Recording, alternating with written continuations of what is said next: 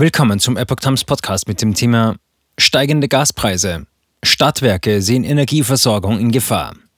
Ein Artikel von Epoch Times vom 27. Juni 2022. Die Stadtwerke sorgen sich angesichts steigender Gaspreise um ihre Existenz. Wir müssen flächendeckend mit rapide steigenden Energiekosten rechnen, sagte Ingbert Liebing, Hauptgeschäftsführer des Verbands Kommunaler Unternehmen VKU der Frankfurter Allgemeinen Zeitung. Aber viele Menschen könnten das nicht zahlen. Bisher waren die Zahlungsausfälle mit unter einem Prozent gering. Das werden bald mehr und dann wird es existenzbedrohend, warnte Liebing. Nach Berechnungen von Stadtwerken übersteigen zehnmal so viele Zahlungsausfälle ihren Jahresgewinn und ihr Eigenkapital. Weder der private Haushalt noch der gewerbliche Kunde kann den fünffachen Preis zahlen, sagte er der FAZ.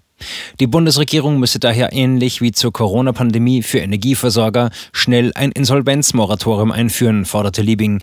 Neben dem Insolvenzmoratorium brauchen wir einen Schutzschirm für Stadtwerke. Das wird schlimmer als die Corona-Pandemie. Die Lage für die Stadtwerke sei sehr dramatisch und gefährde auch die gesamte Wirtschaft. Wenn kurzfristig kein Gas mehr aus Russland kommt, haben wir im Winter ein richtiges Problem. Das wird schlimmer als die Corona-Pandemie. Was Bundeswirtschaftsminister Robert Habeck macht, reiche nicht.